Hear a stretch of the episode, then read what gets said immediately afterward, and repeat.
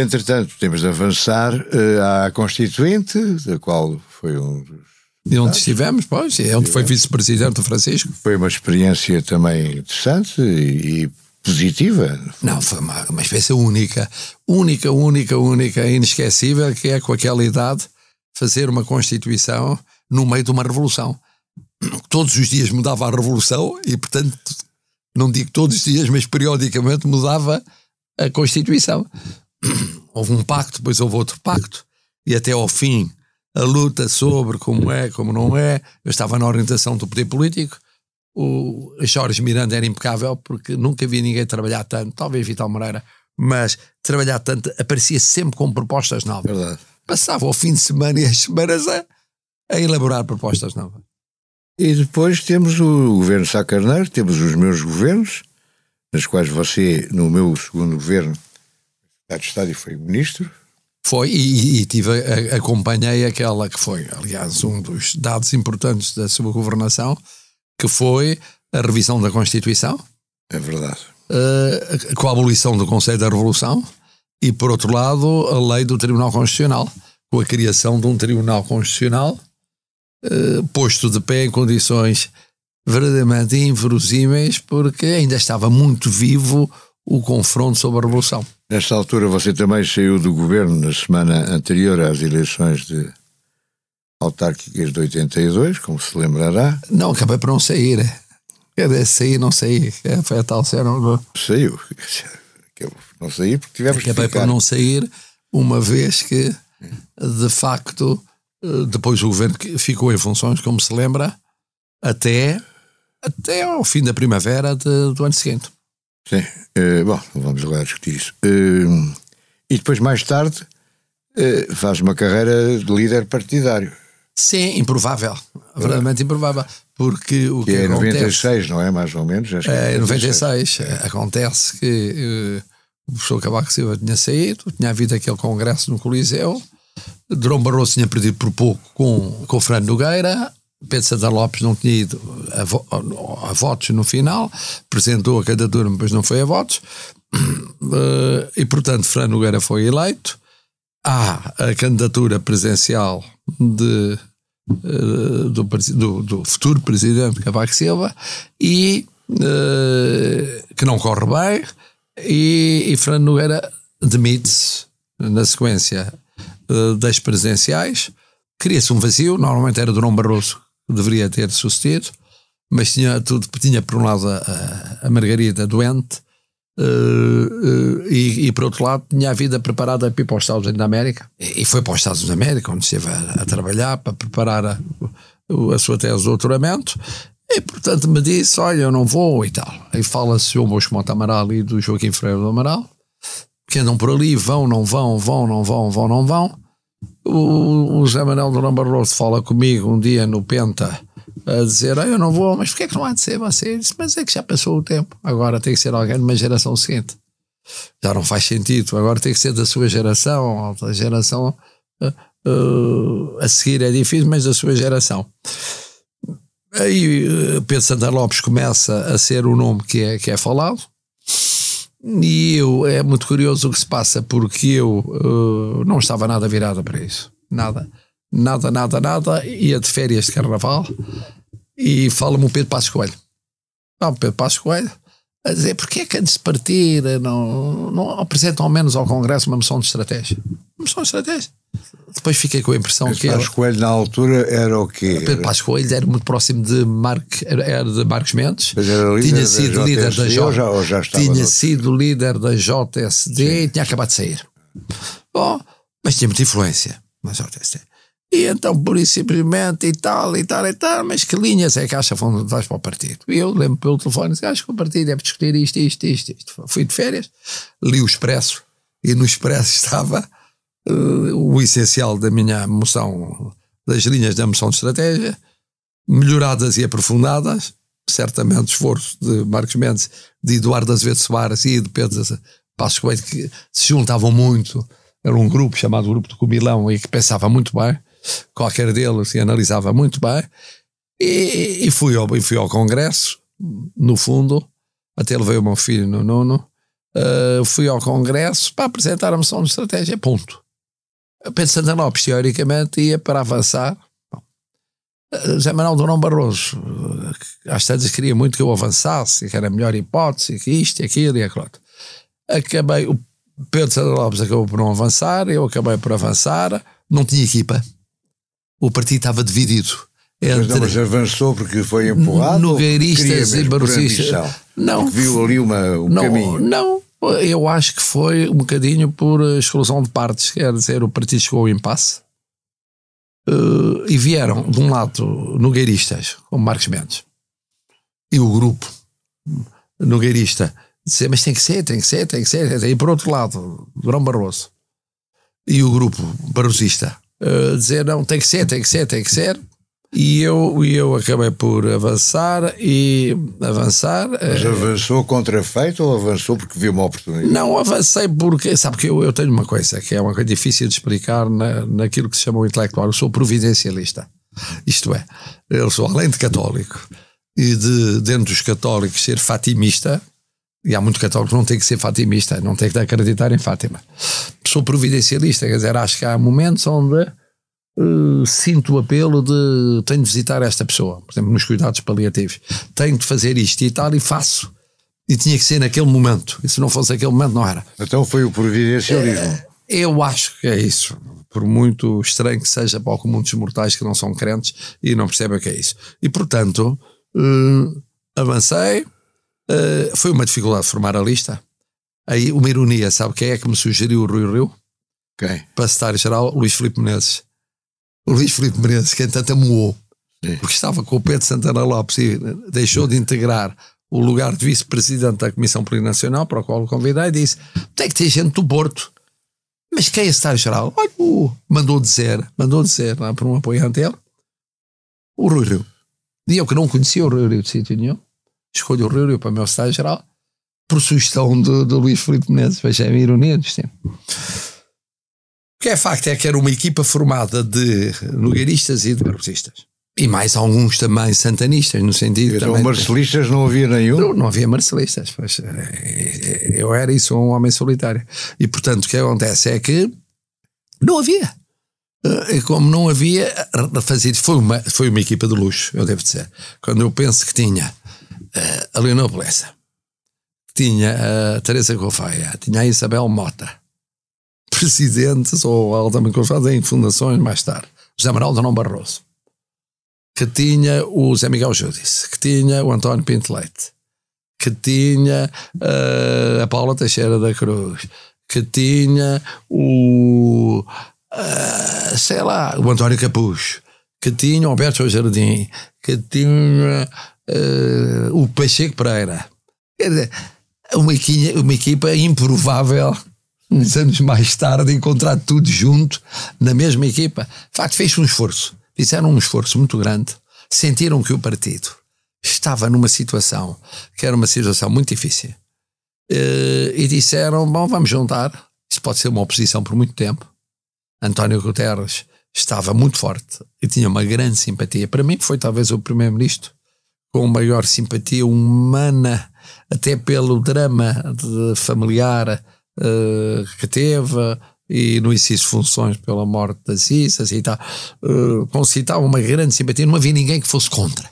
É uma coisa espantosa, que é muito raro. Mas depois na política internacional aconteceu o mesmo, exatamente, e, e facilitou a eleição como Secretário-Geral das Nações Unidas. Uh, o que é facto é que um, foi uma experiência feita com um primeiro-ministro muito popular, numa situação boa, porque foi a Expo 98, porque foram fundos europeus, porque foi a ponte Vasta Gama, foi assim uma série de sucessos. Nós jogámos muito bem na política europeia e nas políticas de regime. Inclusive na lei base da educação, em aspectos fundamentais da educação, dialogámos sobre a segurança social, na saúde não foi possível ir mais longe, mas uh, uh, foi possível fazer a revisão constitucional 97 com António Vitorino, e mas, mas, nunca conseguiu pronto, ganhar as depois, eleições. Mas depois, não, depois correram bem as eleições locais, praticamente empatámos, ficámos com uma Câmara a menos. Ganhou-se dois referendos, simplesmente. Depois o problema foi a formação de uma coligação com o CDS, de Paulo Portas. Havia muitas feridas no PST em relação ao Paulo Portas, do cavaquismo, por causa do independente. Mas a sua relação com o Paulo Portas era boa nessa altura, pelo menos. A relação uh, foi a seguinte: a relação com, com ele era uma relação razoável, mas não era boa com grandes figuras do partido. E aí houve aí teve um papel importante Manuela Freire Leite e, e, e Leonor Beleza, porque era Leonor Beleza uma das principais atingidas pelo Independente. E elas, com grande classe, estabeleceram o diálogo. Uh, a partir daí passou a ser uma relação boa, muito boa, com várias figuras do partido, mas não com todas. O setor mais próximo do presidente Cavaco Silva não via com bons olhos e outros setores do partido não viam com bons olhos.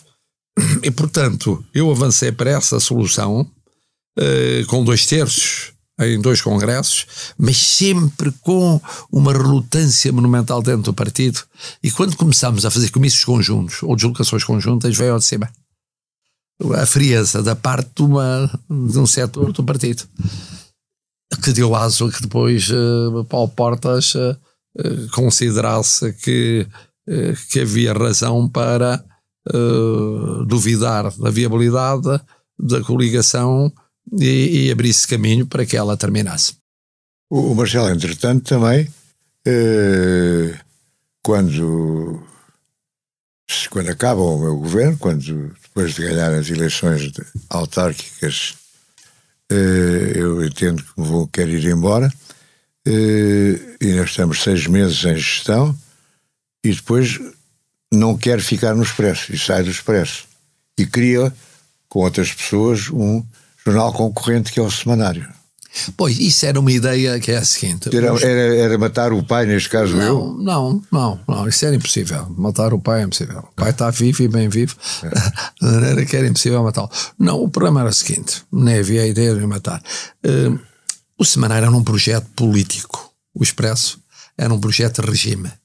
O Expresso foi um projeto de regime para mudar da ditadura para a democracia, para a descolonização, para o desenvolvimento. O semanário não era isso. Era um projeto de direita, claramente à direita, para levar ao poder o PST e para levar Freitas do Amaral à presença.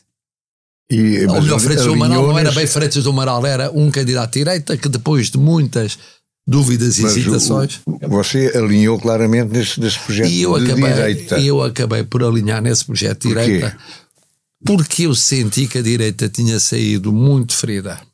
Muito, muito, muito ferida. Uh, daquelas aventuras todas. Estava muito, muito enfraquecida. E esse enfraquecimento, é preciso ver que esse enfraquecimento uh, convidava uma pulverização muito grande. Havia vários órgãos de informação diversos. O Correio da Manhã, havia a tarde do Proença de Carvalho, havia vários candidatos potenciais militares e civis presenciais da direita, hum, havia uh, também uma grande visão sobre quem é que devia ser líder do PST. Eh, por exemplo, a Nova Esperança achava que, eu devia avançar para a liderança do PST. Num primeiro momento não queria acabar com Silva. Depois acabou por querer Cavaco Silva. Como sabe, outros setores defendiam, numa posição mais à esquerda, não Cavaco Silva, mas João Salgueiro, como líder do PS. E, e, e, pelo meio depois havia sempre setores muito autónomos. A Madeira, embora muitas vezes ligada à Nova Esperança, tinha a sua autonomia estratégica. E, portanto, ali houve uma tentativa de conjugar num jornal que depois ficou muito limitado por isso mesmo. Quando um jornal é para um espectro político muito determinado, deixa de cobrir em termos transversais o que cobria o Expresso.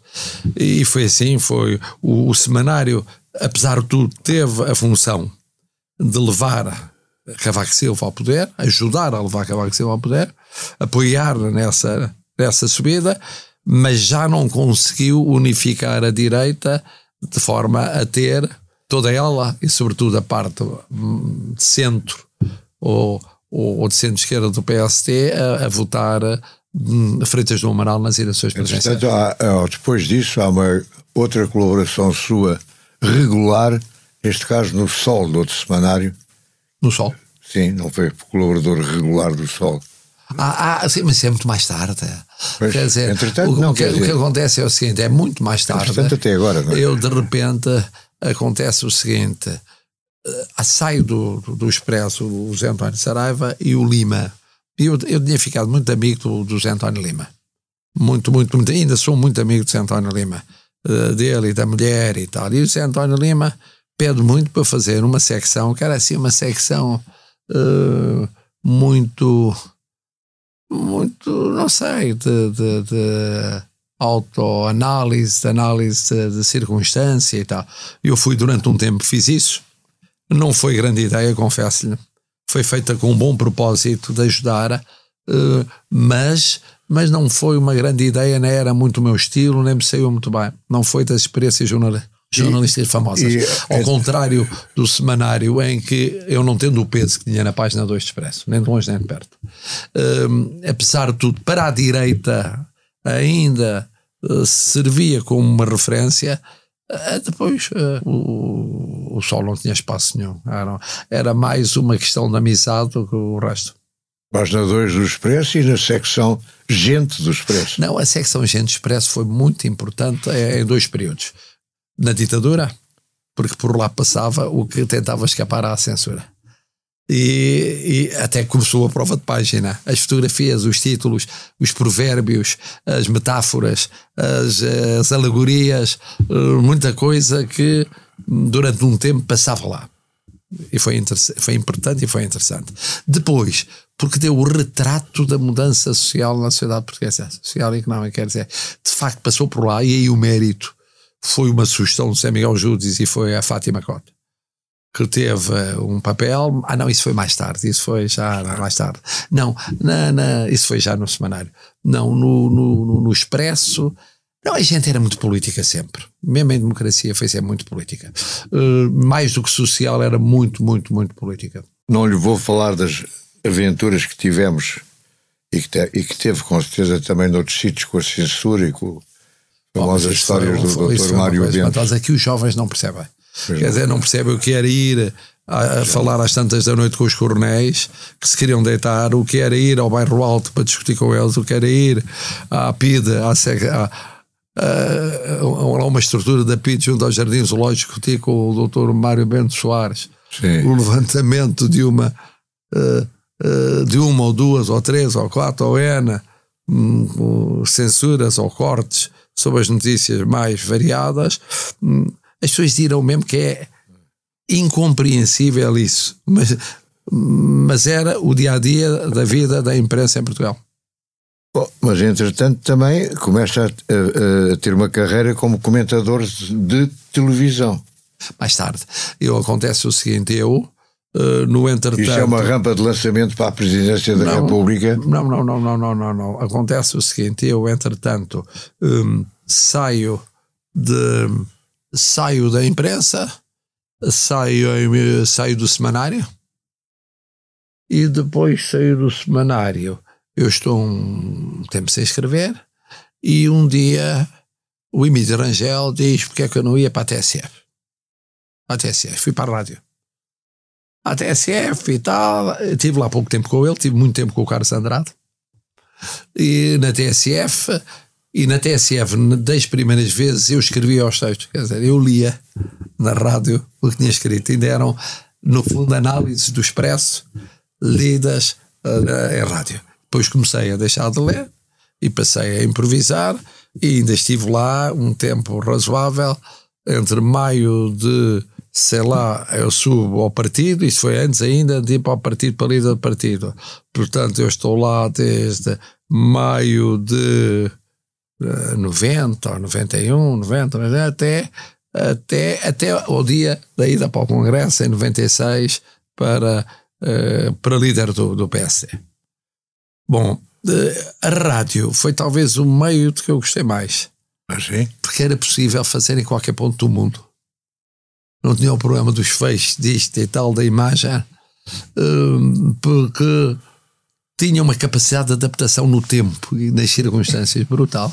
Eu lembro de ter coberto na rádio a ponta final da campanha entre Fernando Nogueira e António Guterres. Na pontinha um e no Pontal o outro. E prometia-me, como eram vizinhos, eu ir a uma, ir a outra e tal, isso com câmaras de televisão, uma coisa, na altura, impensável e tal. Mais tarde, mais tarde acontece o seguinte: eh, eu vou para o PST, saio do PST, em 99 e digo: pronto, eu agora estou afastado, afastado, afastado.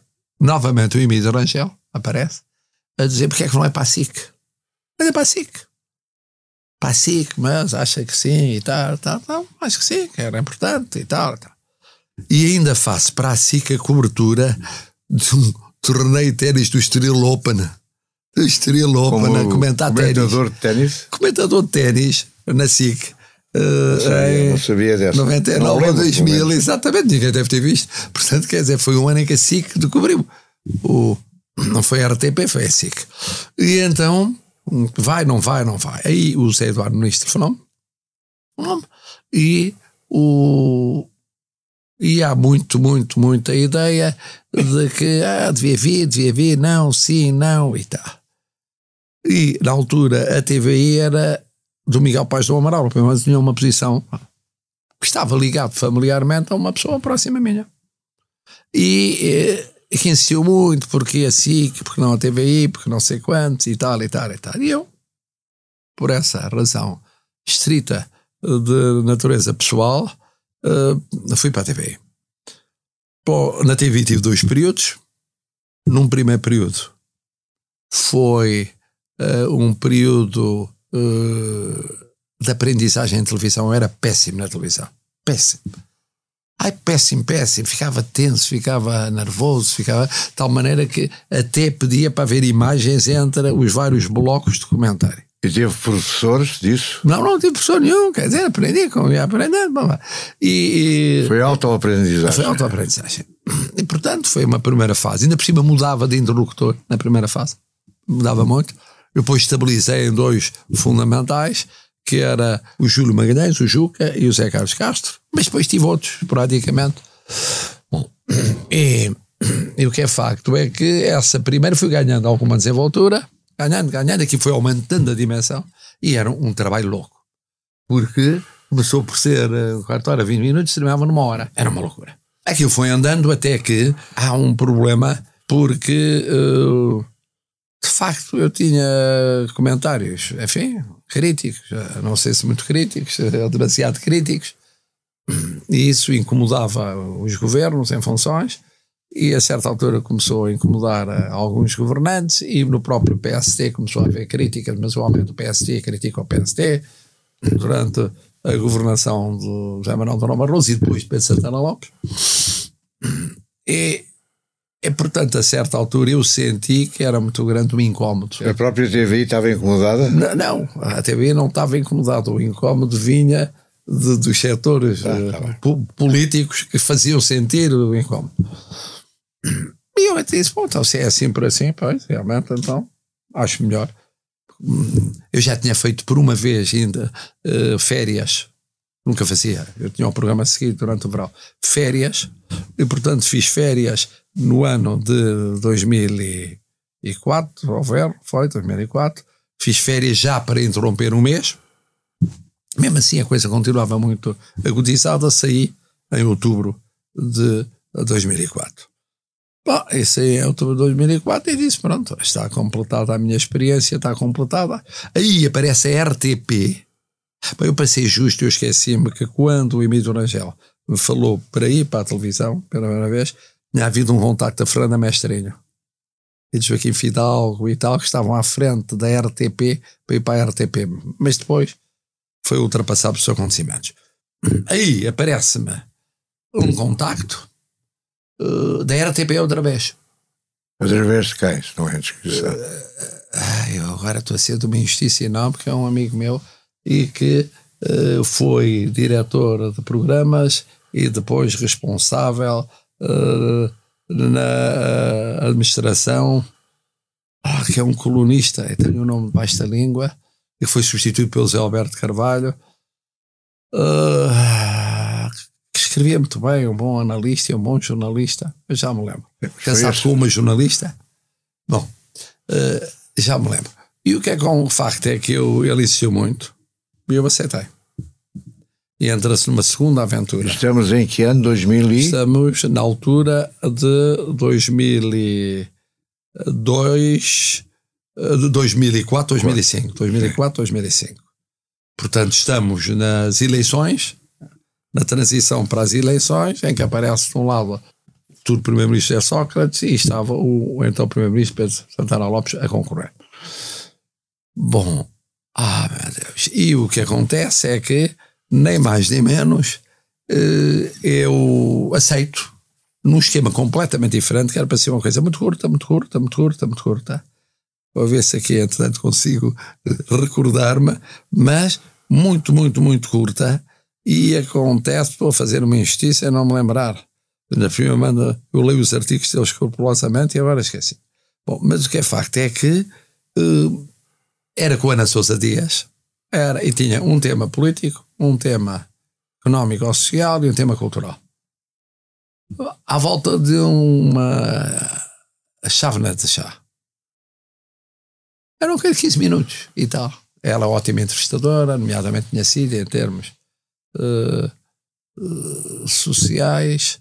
E o que é facto é que foi Uh, aquilo foi crescendo, crescendo, crescendo, quarta hora, 20 minutos, meia hora, tá, mas depois foi decrescendo, decrescendo, decrescendo outra vez, porque havia futebol e porque uh, deixou de ser autónomo dentro, era dentro do próprio noticiário, não era um programa Sim. próprio. e foi morrendo, foi morrendo nesse sentido, foi, foi tendo menos audiência, é claro, e foi uh, mais do que isso eh, às tantas tinha genérico, entrava diretamente dentro do, do jornal. Então, foi maltratado, digamos. Não, foi maltratado. Eh, na altura já era o governo do primeiro-ministro Sócrates. Eh, eu, à segunda-feira havia António Vitorino, que era entrevistado pelo, pela Judite Souza. Eu depois saiu a Ana Sousa Dias e passou a ser a Flor Pedroso. E correu bem, correu bem, foi, foi eu puxei pelos livros, pela cultura, tal, também um bocado pela política e tal, mas, uh, mas um dia António Vitorino, que era o meu alibi democrático, não é? É. É. Disse eu já não posso ser mais alibi porque isso aqui já dura muito tempo, estou farto. Eu tenho que fazer outras coisas assim e tal. E ao desaparecer o alibi, desapareceu também a minha intervenção. Nessa ocasião, o Juca Magalhães entra para a direção uh, da TVI, de programas da TV. Direção de informação da TV. E diz: Bom, então vamos, não quer voltar, quer voltar, não quer voltar, não quer voltar. E eu acabo de voltar. Portanto, tive 2005 a 2010 na RTP. Foi uma experiência muito curiosa, porque a RTP tem muito bons quadros, tem muito boa equipa e era muito diferente da TV. A TV era um grupo excursionista. A aventura Quer dizer, vamos sair, para onde é que vamos? Logo se vê, há de ser. A RTP era mais uma repartição pública, com horas marcadas, com, com um caminho conhecido, com, é. com realidade previsível. Eram duas realidades completamente diferentes e, e, nisso estava, digamos assim, dava menos emoção, mas dava mais segurança. Hum. Pagava muito menos, como é natural. Bom, uh, porque não, é do Estado, é do Estado. Uh, acontece que uh, lá volto para a TVI e depois lá fico na TVI de 2010 até uh, 2015. Em outubro de 2015, quando apresento a candidatura, despeço-me da, da TVI. Agora pergunta, é quando fiz televisão, quando fiz para, televisão e eu estava a pensar em Sim. que isso conduzia necessariamente à política, às pretenciais e tal, não porque está a ver, eu achava primeiro que já tinha passado o meu tempo, já estava a passar o meu tempo. Segundo, havia muitos candidatos no PST uh, às presenciais, eu lembro pelo menos dois, Rui Rio, que esteve quase a ser a bica, Santana Lopes, podia ter sido. E qualquer deles a todo instante podia ser. Mais a moção estratégica do partido, votada um ano e tal antes, meio, era obviamente para dizer queremos todos menos o perfil daquele senhor que era eu, eu próprio disse no programa do meu comentário, isto é uma forma de dizer que não, portanto está afastado. E a Judite Sousa insistia, porque depois na segunda encarnação voltei com o Júlio, e depois a meia Júlio e Judite, e depois Judite durante um longo período. E a Judite insistia nisso e eu dizia, não, não faz o mínimo sentido, não tinha lógica. uh, o partido, obviamente, vai escolher um candidato que é um candidato próprio, próximo da orientação do partido. Líder era, e um líder incontestado, Pedro Passos Coelho. Qualquer outro nome era mais próximo do que era o meu. Portanto, parte para a sua candidatura sem qualquer garantia de que o partido. Ah, ah, sim, sim, sim, nenhuma ah, garantia. Nenhuma garantia.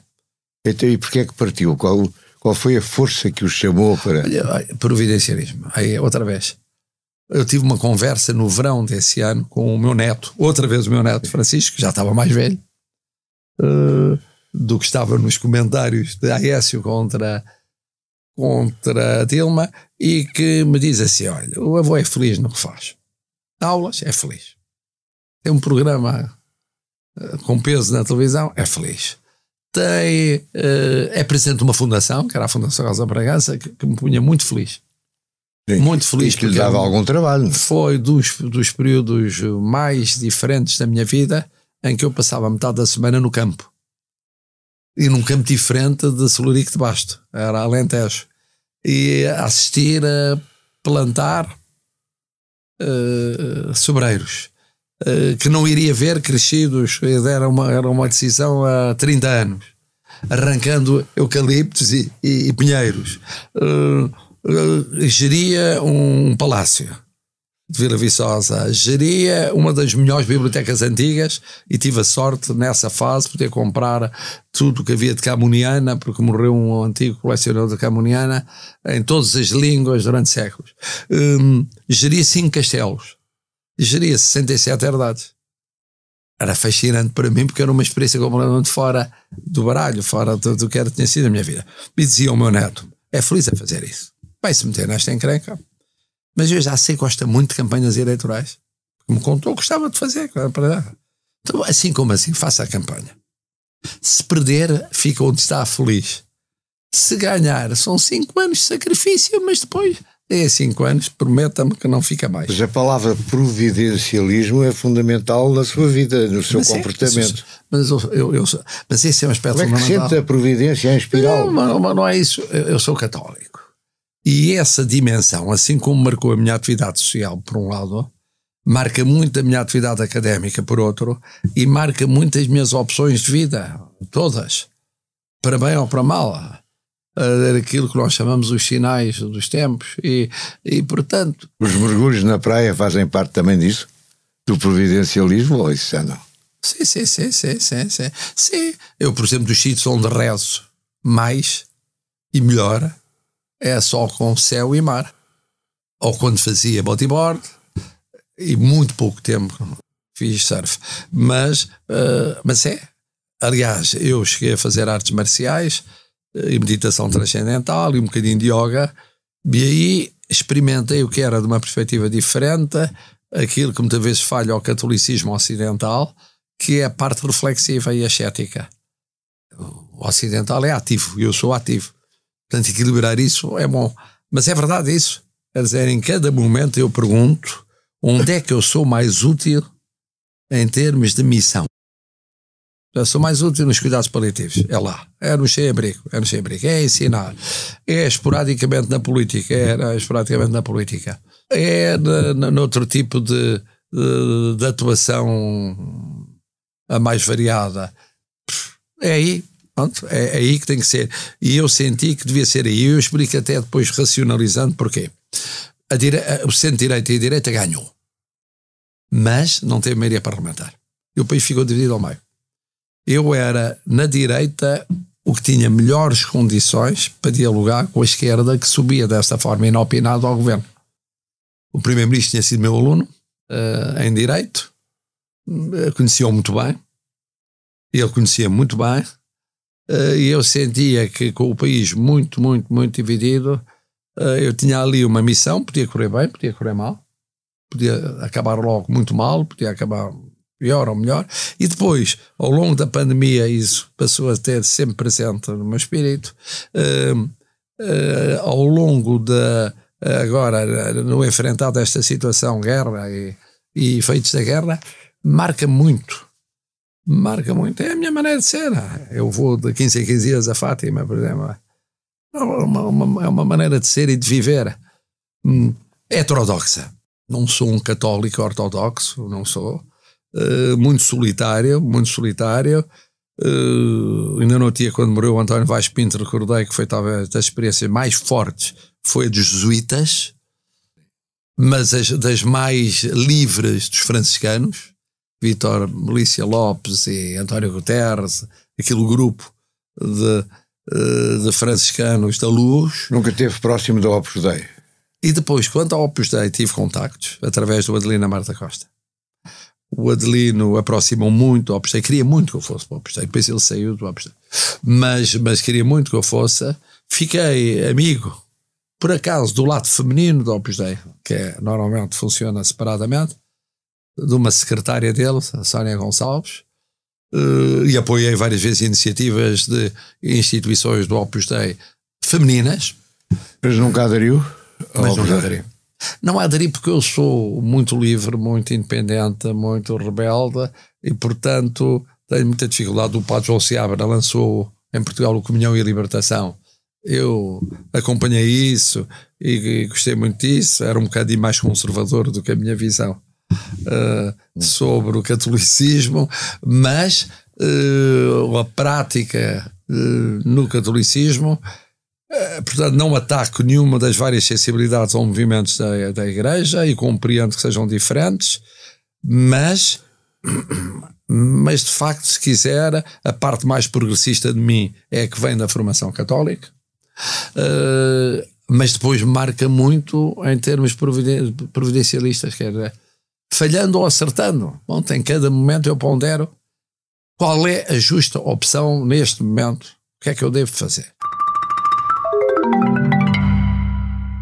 Deixar o mundo melhor tem o patrocínio da Hyundai. Juntos avançamos para uma mobilidade mais sustentável.